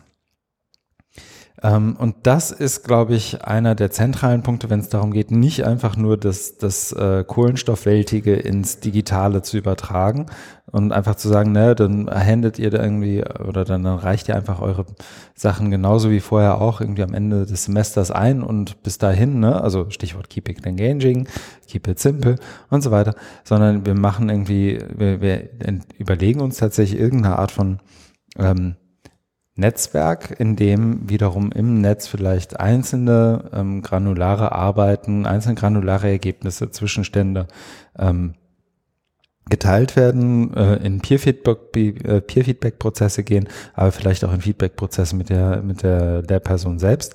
Und da tatsächlich ähm, auch sich davon zu distanzieren, alles bewerten zu wollen, im Sinne von notengebend bewerten zu wollen, ähm, was an irgendeiner Art und äh, an irgendeiner Stelle eingereicht wird. Das glaube ich sowohl für die Lernenden, aber vor allem für die Lehrenden auch nochmal ein Lernprozess äh, nicht so zu tun, als sei alles, was ich da irgendwie irgendwann mal einreiche, alle 300 Wortschnipsel, ähm, Teil meiner Note des Semesters und da tatsächlich sich das, das Web auch anzueignen und zu gucken, wie kann ich Essays, wie kann ich granulare Bestandteile eines Essays, Gedankenprozesse so abbilden, dass sie überhaupt sichtbar werden und dann vielleicht auch feedbackbar werden. Ganz genau. Mhm. Der elfte Punkt geht in die gleiche Richtung. Gather resources together, together. Ja, also, Wahnsinn. hier, ich glaube, da war auch ein bisschen, ne, also ich schreibe mhm. dann so in, in, in, mit Capital Letters. Mhm. also dieses, was mir aus der OER-Community ja auch seit Jahren oder Jahrzehnten, bei mir ist es ja mittlerweile schon auch mal wieder predigen, ne? man muss nicht immer das Rad neu erfinden, mhm. nein, nicht alles allein machen. Und hier ne, sagt er auch, es ist kein Wettbewerb, man muss nicht der Erste sein und nicht der das Schönste macht sondern es geht darum, Listen oder Material gemeinsam äh, zu, zu erstellen. Ne? Und dieses, im, das was du ja gerade referiert hast mit der Logik des Netzes oder auch mit der, mit der Abundance, mit der mhm. Vielfältigkeit oder Überfülle von Ressourcen, heißt eben auch, dass man das nicht alleine bewältigen kann oder auch sollte, sondern es geht darum, finde eine Community äh, mit Gleichgesinnten und vernetzt euch, ne, so wie auf Twitter oder über andere äh, Werkzeuge und wenn ihr da gemeinsame Interessen habt, tauscht euch aus und jeder hat in, äh, immer wieder neue Fundstücke, die, die dann zusammengetragen werden. Und da, das kann man dann weiterführen, indem man sagt, ja, hier, dann schreibt man mal gemeinsam ein Essay und so weiter. Mhm. Was ja wieder diese Logik, was du ja so schön alte Kohlenstoffwelt ähm, durchbricht, ne? da war es eben so leistungsorientiert und hier geht's ja auch, Stichwort Rhizom, dann geht's ja darum, eben nicht äh, so äh, lineal und wettbewerbsorientiert zu denken, sondern eben vernetzt und gemeinsam, kooperativ. Ja. Mhm. Ich muss gerade lachen. Äh, ich weiß nicht, ob du in die Kommentare schon geschaut hast von dem Beitrag. Und sorry, das ist jetzt eine Theresa Cormier, Aha. diesen Beitrag wohl gelesen. Und wenn ich das richtig lese, ist das Dave Cormiers Mutter. Die, und Dave Cormier ist ja auch nochmal, ich würde sogar tippen, einen kleinen Zacken älter als, sogar älter als der Daimann. Ja. Ähm, uh, Dave, reading your 12 notes made me think that new parents should have similar helpful hints. Great job, Mom. Ich weiß es nicht. Ich glaube, das ist nicht seine. Also er hat auch. Naja, ich, ich lass das mal hier so stehen. Ich marschiere aber vielleicht noch schnell zum letzten Punkt und der ist, glaube ich, auch der kürzeste. Mal gucken, ob ich ihn wirklich auch so kurz referiert kriege, wie er ihn hier geschrieben hat. Zwölftens, last note, if you're helping someone else. Und ich lese einfach mal den Punkt vor. People don't need to understand the technical language of design. They just need to understand why they need to do what you're talking to them about. Die Leute müssen nicht verstehen, was das Design, die Designsprache dessen, was du da tust. Die Leute müssen nicht die Fachbegriffe lernen. Die Leute müssen auch nicht lernen, was irgendwie, dass das, was sie da gerade bedienen, ein RSS-Feed ist. Die müssen vielleicht erstmal nur verstehen, was es für sie tut und wie sie es benutzen können, um das, was sie tun wollen, irgendwie zu, wie sagt man, ermöglichen. Ist das dann Ermöglichungsdidaktik? Oh, ja. Dazu sage ich jetzt nichts. Nee, dann ist gut. Ähm, das also die zwölf Key Ideas, äh, Move, to, Move to Online Learning von Dave Cormier. Nachzulesen in seinem Blog, verlinken wir hier. Ähm, ich bin mir sicher, dass die Kommentare auch nochmal eine gute Diskussion hergeben und ich weiß, dass Dave Cormier auch sich über jeden Beitrag und jeden Kommentar freut. Wer da so Fragen zu hat, immer rein in die Kommentare, auch bei ihm damit. Das ist der Moment, wo der Herr Daimann eine Kapitelmarke setzt, Nein, glaube ich, oder? Nur bei der, beim Blödsinn, oder wird das nicht Nein. alles unter einer? Nein. Was wir gelesen haben, ist Ja. jetzt die letzte Kapitelmarke. Nein, nein, nein, nein, nein. Dave Cormier war jetzt eine Kapitelmarke. Und jetzt kommt die nächste Kapitelmarke, nämlich der nächste Beitrag. Oha, das wird ja richtig. Siehst du mal, was ich mir für eine Arbeit immer mache. Das Das nie ja- mit, ne? Das artet ja einen richtigen Arbeit aus. Mhm. Okay, also jetzt kommt die nächste Kapitelmarke Mhm. zu einem Artikel aus der New York Times vom Mhm. äh, schon 23. April, wurde aber nochmal am 19. Mai geupdatet. Und der Artikel heißt Will the Coronavirus Forever Alter the College Experience? Wir haben ja später beim, ich greife mir wieder vor, beim äh, Blödsinn der Woche einen Artikel, der so ähnlich klingt, nur auf Deutsch. Hier ist es ähm, etwas mit mehr Substanz. Ist es so? Ich habe nämlich die Headline gelesen, also die, die Ja. ähm, äh, es gibt ja also ein, ein das viel zitierte, viel zitierte Gesetz von Betteridge, also Betteridge's Law. Wenn eine Headline eine Frage stellt, dann ist die Antwort immer nein. Ja, hier ist es unentschieden. Okay. Äh, ich fange mal an. Du kannst ja dann gerne noch draufhauen. Ja. Nein, ich habe den, ich hab, ich hab den Artikel reingenommen, weil, ähm, also so New York Times Artikel, der äh, mal äh, länger berichtet, also umfangreicher über bestimmte Themen, hier eben Corona und Hochschule und da ähm, geht es eben um so anekdotische Erlebnisse, Berichte von diesen ähm, Online-Lehreveranstaltungen, dass dann ein Professor jetzt im Bademantel und Wein trinkend Zoom-Lectures äh, abhält und die Frage ist dann, will man das? Also was da so implizit mitschwingt, ne? Will man das? Ist das eine gute Idee? O oder ähm, ja, also muss das, muss das so sein? Mhm. Und dann geht's eben weiter, dass eben durch diese, durch diesen äh, schnellen ähm, Umschwung eben ähm, die Learning Experience, ähm, also, also was dieses Engagement, was wir gerade hatten, betrifft, ähm, dass ähm, das jetzt gar nicht so, das was, was ja du ja auch die ganze Zeit immer so, betonst, glaube ich, ne, dass dass man da ja viel kaputt machen kann. Ne? Also das, da wird dann irgendwie so ein Professor zitiert, der dann eben sagt, dass es, was gerade Online-Education stattfindet, ist, geht es eben nicht um eine gute Lernexperiences, sondern ähm, es geht darum, so viel möglich Content und Inhalte auf ähm, Zoom, also online zu machen. Also genau das, was wir eben hatten, nämlich nicht keep it simple, sondern tu alles, was du bisher gemacht hast und kümmere dich nicht um das Medium oder ignoriere das Medium. Das ist ja auch äh, oft so eine Kritik gewesen, die ich an der Fernuni hatte, dass viele der ähm, Professorinnen und Professoren äh, die da dahin kommen, ähm, denken, das ist eine Hochschule wie jede andere. Und dieses Fern als Präfix, ne, das nehmen die gar nicht wahr, weil es gibt ja Fakultäten, es gibt Lehrstühle, ich mache meine Lehre und dann schreibe ich in meine Studienbriefe, das ist ja, was ich sonst auch mal mache, schreibe ich halt meine Lehrbücher, jetzt heißt es halt Studienbrief und dann, dann gibt's halt dieses Moodle, dann schreibe ich mal Hallo und dann kommt da die Aufgaben rein und ja, Klausuren finden ja auch statt. Klausuren werden dann vor Ort irgendwo geschrieben in, in bestimmten Städten und da gibt's dann eine Klausuraufsicht und so weiter.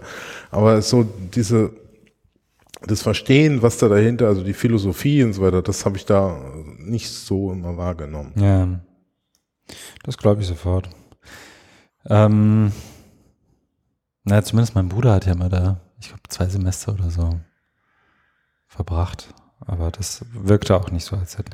Aber Der Punkt ist ja auch, also um das mal abzuschließen, Mhm. dieser ganze Kontakt, ne, der, der dann ähm, auch in Präsenzunis zu Professoren und Professorinnen in so Massenveranstaltungen oder in Anfangssemestern nicht so stattfindet, ist da ja auch nicht, ne, weil du dann ähm, ja, die Leute, du hast aber nicht mal die Chance, die zu sehen in der Vorlesung, weil, weil das ja alles ähm, über Moodle ist und dann, dann ist da mal ein Bild drin und das ist vielleicht Mhm. noch drei Jahre alt. Ne? Und es gab ja bis zuletzt auch nicht viele Online-Vorlesungen. Das hat jetzt erst, das war schon vor Corona, aber wo das dann mal in bestimmten Studiengängen oder Fachbereichen zugenommen hat, wo die mal systematisch angefangen haben, Online-Vorlesungen Mhm. zu machen, an einer fairen Universität. Ja, Wahnsinn. Ja. Ja, das ist ganz, also was, was hier ganz gut beschrieben wird, ich habe gerade mal durchgescrollt, auch wenn du, wenn du gesprochen hast. Ähm, Online Higher Education is a thin diet for the typical 18-year-old. Also da geht es auch da Ja, so, genau, so ein also- Verständnis für so 18 Ja, es geht darum, Entschuldigung, wenn ich da so Mhm. reinkrätsche, das ist auch ein Punkt, würde ich sagen, ähm, dieser ganze Hype jetzt um Online-Education, wo man dann denken könnte, ja, das ist ja total hip und Mhm. ähm, weil ja ganz viele Leute Netflix gucken und Spotify hören, das ist ja das, was die wollen. Aber sagt ja hier in diesem Artikel, nein, ist es nicht. Also gerade für diese 18-Jährigen, die dann frisch von der Highschool kommen, die wollen eben die True College Experience und das bedeutet eben auf dem Campus äh, zu Bierpong. sein. Bierbrauen, Ihr Pong. Bierpong. Ja. Ja, oh, also wollen da ähm, f- vor Ort sein. Ja, nee, Für die, ist- ne, und, und deswegen sind ja die Zahlen, also werden ja noch so, so Studien zitiert, ähm, dass die Belegerzahlen oder auch die Bereitschaft, also nicht mal die, schon, schon allein die Vorstellung, ne, wie viele online würdest du machen, ähm, ist, ist dann gerade bei den jungen Studierenden nicht so hoch. Mhm. Hingegen dann bei den Adults, bei den Älteren, die dann äh, beruflich eingebunden sind oder familiär schon äh, auch ein, also auch eingebunden sind, die können sich dann eher vorstellen, wo es dann eher so um diese Karriereboost geht. Ne?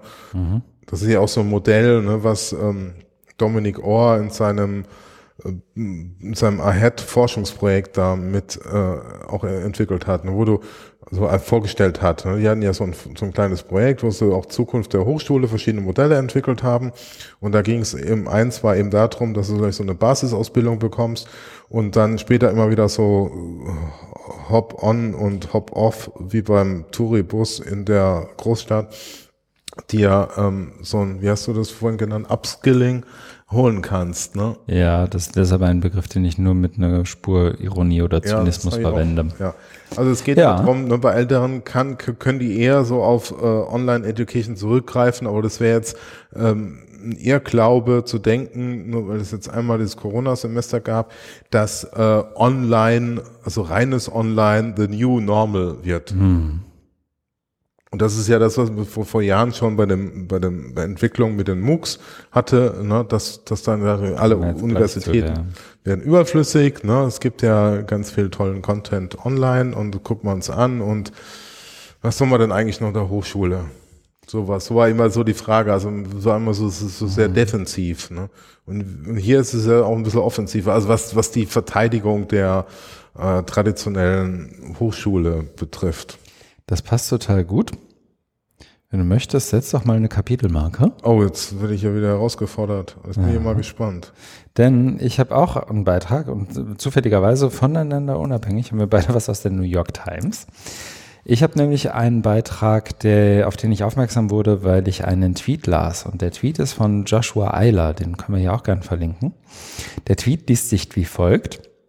Er zitiert einen Tweet der New York Times und er schreibt, 2011, also 2011, is calling and it wanted, wants its talking points back. This didn't work then, and it won't work now. Why? It's not how people actually learn. That's why. 2011 ruft an und möchte gerne seine Talking Points zurück. ähm, das hat damals schon nicht geklappt und klappt auch heute nicht. Warum? Es funktioniert, so lernen Menschen nicht und darum. Ähm, der Artikel, um den, der da zitiert wird, heißt The future of college is online and it's cheaper. The coronavirus forced a shift to virtual classes, but their continuation could be beneficial even after the pandemic ends. Es geht um die Zukunft des College, äh, die Zukunft also des, des, wie soll ich sagen, des Bachelorstudiums, wenn man so will. Und ähm, darum, dass das alles online ist und dass es dadurch billiger wird. Und ähm, das, das ist das, ich glaube, weiß nicht, ob wir da schon aufgezeichnet haben, als ich sagte, ich habe einen Artikel in der Leseliste, den ich eigentlich auch als ähm, größten Blödsinn der Woche das hätte markieren können. Könnte es so sein, aber du, das dachte ich mir schon, dass es der ist. Ich fasse mich deswegen auch kurz, weil das nimmt so ein bisschen Bezug auf das, was du gerade gesagt hast, so im Sinne von, die, diese Diskurse gab es ja schon mal und jetzt wird hier sozusagen ähm, ein Punkt gemacht für ähm, die True, wie hast du es genannt, die True College Experience. Mhm. So, wir sind auf einem Campus und geben viel Geld dafür aus, dass wir hier sind. Äh, wird hier konterkariert mit, aber das geht auch, auch alles online und ja. nur ein Sechstel der Kosten oder ein Zehntel mhm, der Kosten ja. kannst du den gleichen Degree machen an ja. dem und dem College. Und, na, na, und, das wird alles vollkommen ignoriert. Ich fasse mich auch kurz, wir müssen uns damit nicht lange befassen, weil äh, im Prinzip ist dieser Artikel schnell abgewatscht, indem man einfach sagt, naja, also lass uns doch mal schauen, was aus den äh, Versprechen geworden ist, die 2011, 12, 13 mit der MOOC-Welle. Ja, das hat dann schon mal gemacht der Autor wohl nicht mitbekriegt damals. Ne? Genau, es ist auch der Autor, wir sind relativ männerlastig heute und die ähm, Auswahl zeigt das irgendwie auch, aber die, die Narrative zeigen das auch und das ist so ein, so ein Stück weit, ja, ich habe es ich hab's hier halt reinpacken wollen, weil das, äh, glaube ich, was ist, worauf sich jetzt die ähm, alle, die irgendwas mit digital und online machen, irgendwann auch wieder, wenn sie sie nicht ohnehin schon gerade trifft, auch bald wieder gefasst machen können. Aber das muss doch jetzt alles irgendwie sehr viel effizienter und sehr viel effektiver werden. Warum ist denn Lernen ist doch jetzt so einfach? Es ist also ja. tatsächlich die gleichen Narrative. Wir müssen einfach nur den besten Biologieprof ins ja. Netz stellen und dann können alle anderen Unis den buchen und dann finden alle den gleichen Intro to Biology, was auch immer Kurs. Und dann brauchst du auch nicht mehr so viele und oh die Gott. ganzen Finanzen. Ja. Wir kommen ja sogar im Blödsinn der Woche nochmal darauf zurück. Insofern ja. ist der Spannungsbogen total Sehr schön. gut. Aber dann noch ähm, ein Satz äh, ja. zu, zu, meinem New York Times Artikel. Ähm, der ist dann wohltuend anders, weil diese Narrative genau nicht bedient werden. Ne? Das hat mich das dann äh, auch überrascht, sondern da, also da wird wird nicht so getan, als ob es das, also wird, wird nicht mhm. bewusst so getan, das zu ignorieren, was es alles schon vor bald zehn Jahren gab. Ja, also 2011 ist ja schon bald zehn Jahre her, sondern es wird schon äh, versucht, auf das Neue jetzt einzugehen und ja, ich will jetzt nicht sagen, neue Argumente zu bilden, aber schon das irgendwie so darzustellen, nicht, dass man, so wie du es eben so mhm. referierst, so denkt, oh Gott, nein, nicht schon wieder, das, das kennt man alles, ne, weil es so, so abgelutscht und auch so so dumpf. Dumpf und naja, nicht zu Ende und ignorant der, der Pädagogik gegenüber. Ne? Wenn du siehst, was Leute wie Dave Cormier da, dazu schreiben oder Sean Michael Morris oder Chase Stommel oder so weiter, die, die, die seit Jahren oder Jahrzehnten ne, immer die Fahne dafür, dafür hochhalten äh, und, und ähm, dann kommen so ein paar ähm, ja, in ihrem Fachgebiet ausgewiesene Experten und Expertinnen und die meinen dann jetzt einfach so über, nur weil die in ihrer Lehre, ne, das, das ist ja irgendwie so ein Arzt oder der das ja geschrieben hat, diesen, dieses Ob-Ding da, ne, diesen Meinungsbeitrag. Ne. Und also irgendwas mit Kliniker.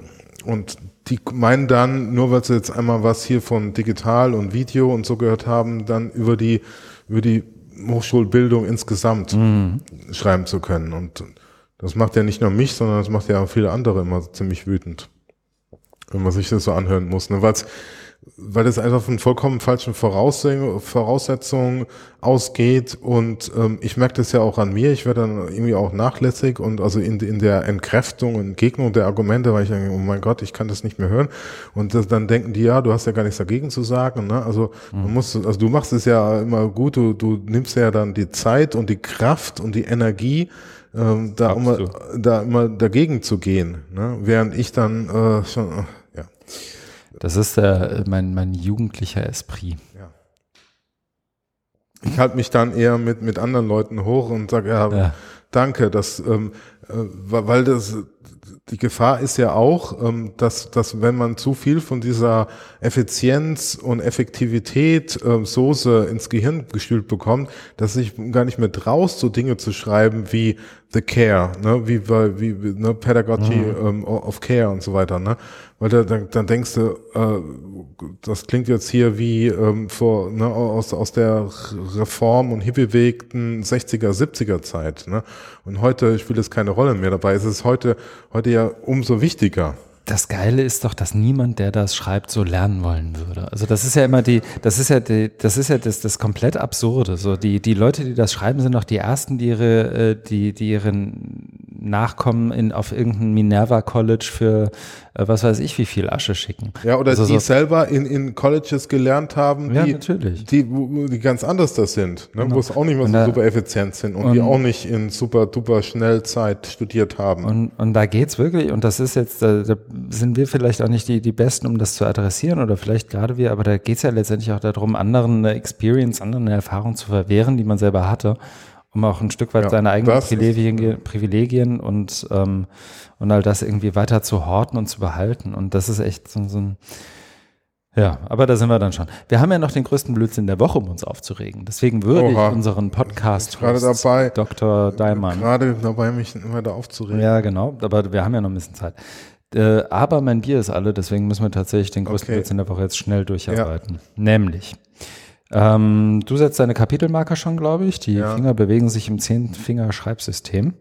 Ähm, und du hast beide Blödsinne der Woche rausgepickt. Ja. Ich habe den einen gelesen und habe mich sofort an meine Zeit in Lüneburg erinnert, weil einer der Autoren, ein Lüneburger, ich glaube Gastdozent, Prof, Gastprof, ich weiß nicht mehr was es ist, mit dem ich damals auch schon zu tun hatte. Aber vielleicht erzählst du erst mal. Genau, äh, der Artikel ist vom 8. Mai im, in der FAZ online und heißt Im Rausch der Online-Lehre. Äh, digitales Sommersemester und ist von Matthias Fuchs, der dir ja bekannt ist aus deiner Lüneburger Zeit. Beiläufig. Also ich habe nie mit ihm gearbeitet, das muss ich glaube ich hier so, ne? Wie man das so macht, ähm, als Disclaimer gleich vorweg schicken. Aber ähm, ich habe unter anderem, na, warum ich mit ihm nicht gearbeitet habe, wird sich vielleicht im Laufe der nächsten fünf Minuten erklären. Okay. Dann, äh, also ich habe den irgendwie entdeckt und dann äh, gedacht, ja, was schreiben denn die Medien, äh, also Qualitätsmedien über Hochschule? Dann hast du in die Fatz geguckt. Ist ja auch ein geiler Move. so. Nein, ich monitore, wie es Ja. neudeutsch heißt, eben äh, diese ganze Monitoren für dein Upskilling. Ich, richtig. Ja. Ähm, also Herr Fuchs ähm, beschäftigt sich eben mit ähm, dem digitalen Sommersemester und was da jetzt gerade so passiert.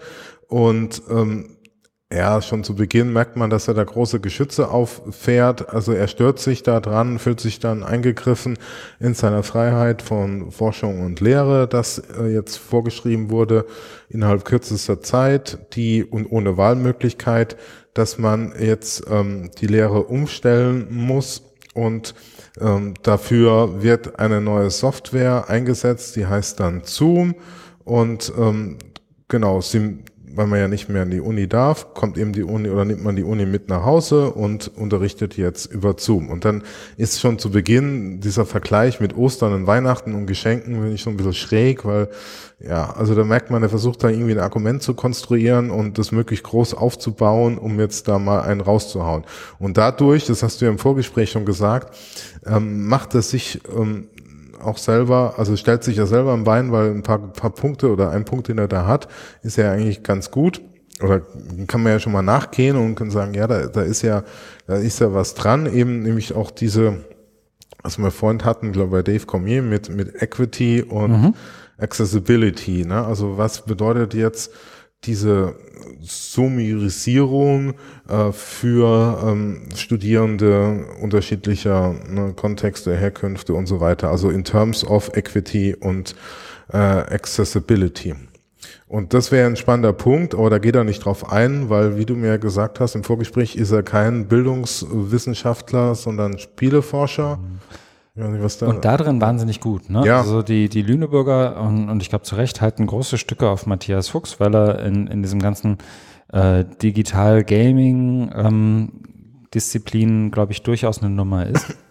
Ja, also Aber- er macht sich hier auch nochmal stark, ähm, ähm, auch wirklich für so Diskurs geben müsste darüber, was das digitale Semester für geringverdienende Studierende bedeutet und, und, Und- auch und für, Lehrbeauftragte, für Lehrbeauftragte. Das ist alles berechtigt. Ja.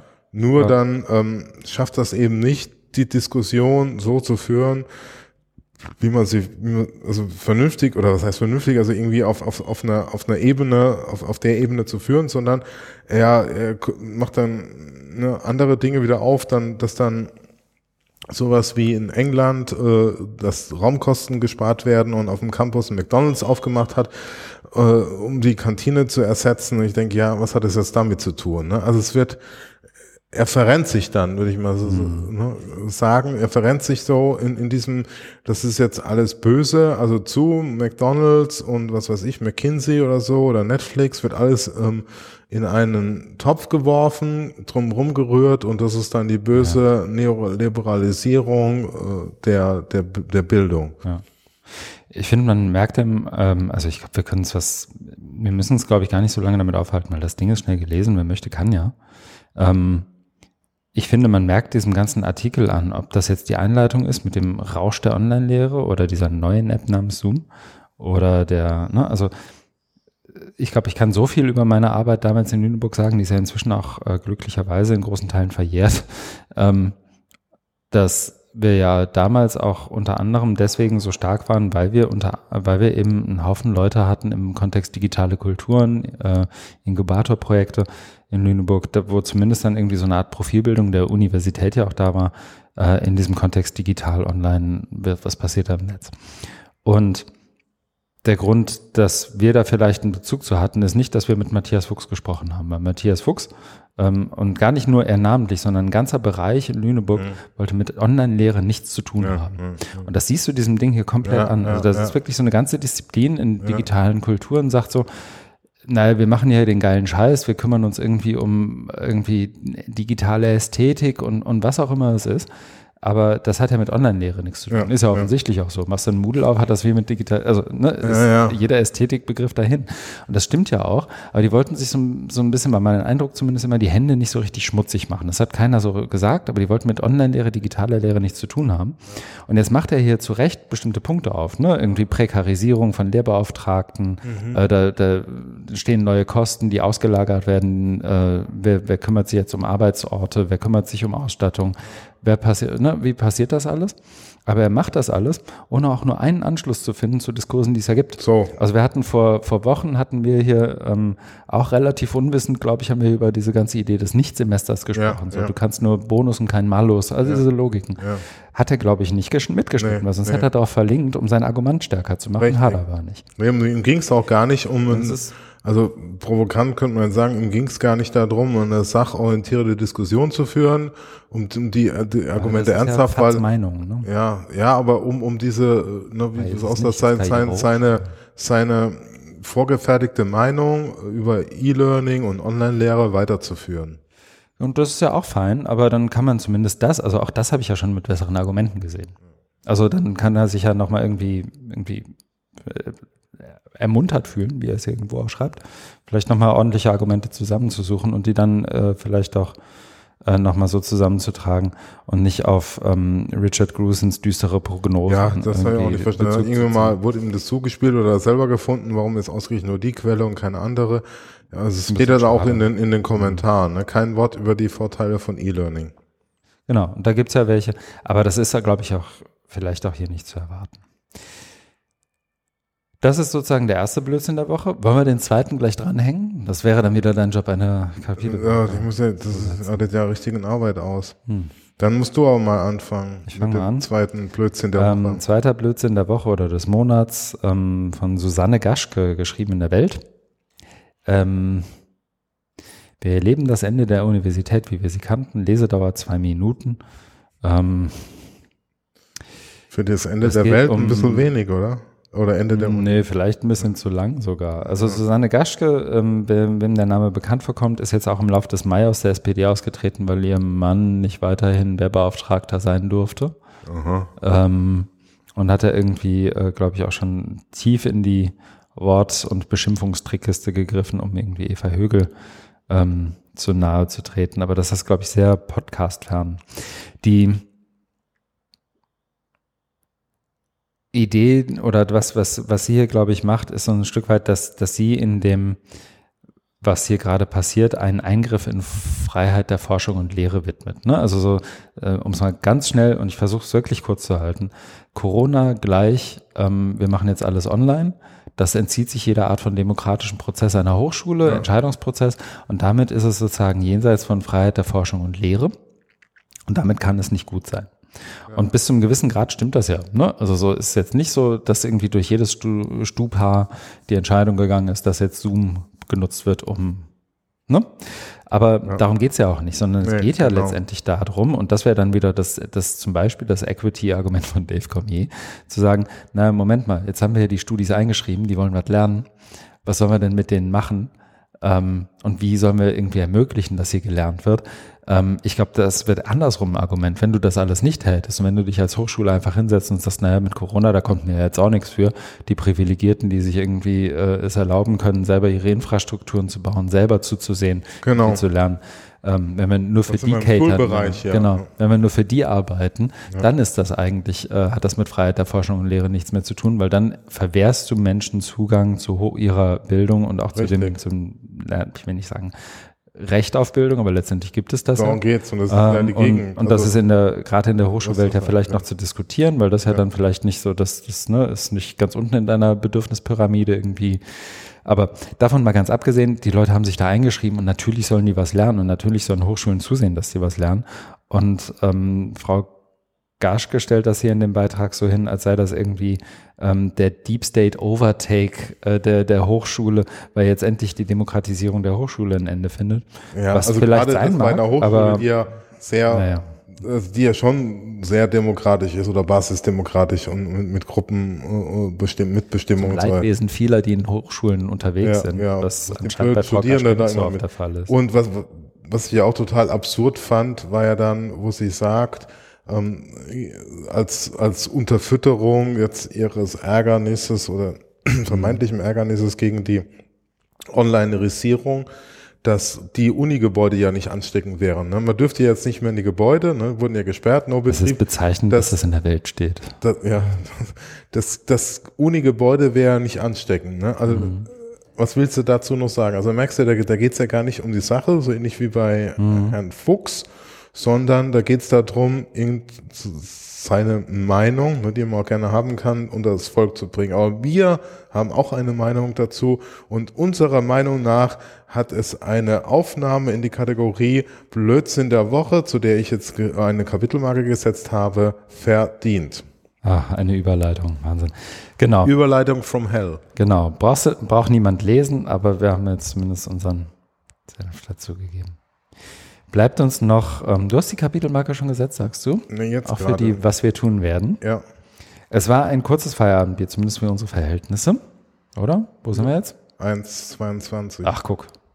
Ähm, wir sprechen noch kurz drüber, was wir tun werden. Und ich glaube, das geht auch bei mir relativ schnell. Ich werde, und das steht hier nicht drin, aber ich kündige es hiermit an und damit wird es offiziell. Im Lauf des nächsten Monats wird es einen großen Relaunch meiner Webseite geben. Oha. Sie wird sozusagen ins, ins 21. in, in 2020 äh, ankommen. Ähm, ich werde weiter an den Studieninformationstagen arbeiten äh, mit, mit den genannten Hochschulen. Ich werde weiter an den Workshops für die ähm, für die Goethe-Menschen arbeiten und mit den Goethe-Menschen arbeiten, um da irgendwie coole Workshops hintereinander zu kriegen. Ich habe eine große Ankündigung noch für alle Menschen, die auch mal live dabei sein möchten, wenn wir einen Podcast aufzeichnen. Das betrifft nicht uns beide, sondern so. das betrifft Hamburg hört ein Hu. Da können wir nämlich ähm, einladen, am 18.06. spreche ich mit einem Team der HW Hamburg, das sich um epidemiologische Früherkennung kümmert, und zwar in Logik eines Serious Games als Lernerfahrung, zusammen mit Epidemiologinnen und Epidemiologen entwickelt. Ähm, und da sprechen wir drüber, wie das funktioniert, was das überhaupt für ist und wie das, na, was das, naja, wie gesagt, wie das funktioniert. 18.06. wird in Zoom stattfinden. Herrn Fuchs werden wir da so wahrscheinlich nicht sehen. Und jeder und jede ist herzlich eingeladen, ja, möge sich aber bitte teilnehmen. anmelden. Ähm, nur über die Anmeldung wird dieser Zoom-Link verschickt. Also bitte anmelden, dann kann ich äh, oder dann können wir den Link ins Zoom-Meeting schicken und dann äh, sind die Menschen auch im Prinzip im Livestream beim Podcast-Recording direkt dabei. Man ich kann werde, man Fragen stellen.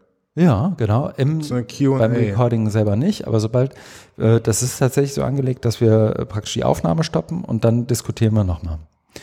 Und da kann man dann in den Chat irgendwie schreiben oder? Nee, auch wirklich mitdiskutieren. Also es ist tatsächlich so angelegt, dass du dann auch wirklich reinquatschen kannst. Ähm, ich habe erst überlegt, ob wir vielleicht auch die Diskussion als Podcast noch veröffentlichen können. Ähm, müssen wir, wenn dann, spontan machen, weil das natürlich auch Einverständniserklärung und den ganzen Shebang von den Gästen. Ja, aber dass es zumindest eine Möglichkeit ist, da noch so eine. Wir wollen Wir wirklich auch. diskutieren. Also es ist so ein analog zu diesem Afterwork-Format, das ich Ja. glaube ich auch schon ein paar Mal hier erzählt habe, wo wir wirklich uns abends zusammensetzen und, und diskutieren. Wir wollen nach der Aufzeichnung diskutieren, auch die Podcast-Gäste bleiben noch da und dann schnappen wir uns wirklich äh, sozusagen jeder für sich irgendwie ein Getränk und reden noch eine halbe, dreiviertel Stunde, Stunde Ja. über das Thema. Ähm, Sehr gut. ich gebe noch zwei Podcasting-Workshops online, ähm, vielleicht sogar drei. Ähm, einen für die Uni Jena, einen für die FU Berlin und einen wahrscheinlich für die HHW in Hamburg. Und ich werde noch ein, zwei weitere Aufzeichnungen für Hamburg hört ein Hu machen im Laufe des nächsten Monats. Also der Juni wird nochmal voll bei mir. Hm, Oha. Sehr beschäftigt. Mhm. Was willst du denn machen, Markus? Äh, ich habe jetzt gar nicht so viel reingeschrieben, weil ich ja durch meinen neuen Job da mal ganz gut eingebunden bin und gar nicht so viel Zeit habe für diverse Nebenprojekte wie du. Äh, ich habe jetzt nur reingeschrieben, ähm, Corona-Begleitforschung. Und zwar ähm, ist das ähm, ein Teil meiner, meiner Arbeit jetzt, ähm, wo es darum geht, äh, äh, auch äh, Forschung zu machen, was die Hochschulen tun in ähm, Reaktion auf Corona. Und da sind wir jetzt gerade am Anfang. Äh, und ich bin da auch involviert, freue mich da auch drauf, das äh, jetzt auch zu konzipieren. Und es sollen Interviews geführt werden mit ähm, verschiedenen Stakeholdern und noch so äh, Zusatzmaterial. Also Ziel ist, dass man auch so eine Beschreibung dann bekommt und ja, also ein paar Insights dann. Das Okay. wäre es von mir. Wir bedanken uns. Ich Ja. spreche auch im Namen meines ähm, Co-Moderators heute. Äh, mir, wir bedanken uns an alle äh, Hörerinnen und Hörer fürs Zuhören, freuen uns über Kommentare, Rückmeldungen, Feedback, äh, Tipps und Empfehlungen, was wir noch lesen sollten können. Nicht? Du guckst Doch. gerade so. Doch, doch. Das, das Phänomen ist meistens, dass wenn uns was geschickt wird, dass wir es sehr interessant finden, aber immer erst so ein halbes Jahr später im Podcast aufgreifen. Ja, Das auch können wir stimmt, mal- ja, Daran das- können wir mal arbeiten. Ja, das ist schon, ist Ja. schon Das vorgekommen. soll aber niemanden entmutigen. Nein. Also wir freuen uns über alle Formen der Rückmeldung, äh, über die bekannten Kanäle, die der liebe Christian schon zu Beginn äh, wie immer sehr souverän dargestellt hat. So. Also über Twitter und auch gerne über die Kommentarfunktion auf dem Blog. Ja. Und ich habe das neulich, es geht mir schwer über die Lippen, aber wer jetzt noch zuhört, wird das, glaube ich, ähm, vielleicht auch beherzigen. Ähm, ich habe das bei Hamburg hört ein Hu schon gesagt. Ähm, als ich Nele Heise zum Interview gebeten hatte, guckte Nele unter anderem zuerst bei Apple Podcast, wie viele Bewertungen haben die denn? Und ich weiß, wir haben eine durchaus einen harten Kern an Zuhörerinnen und Zuhörern. Und äh, das ist auch bei Hamburg hört ein Hu so.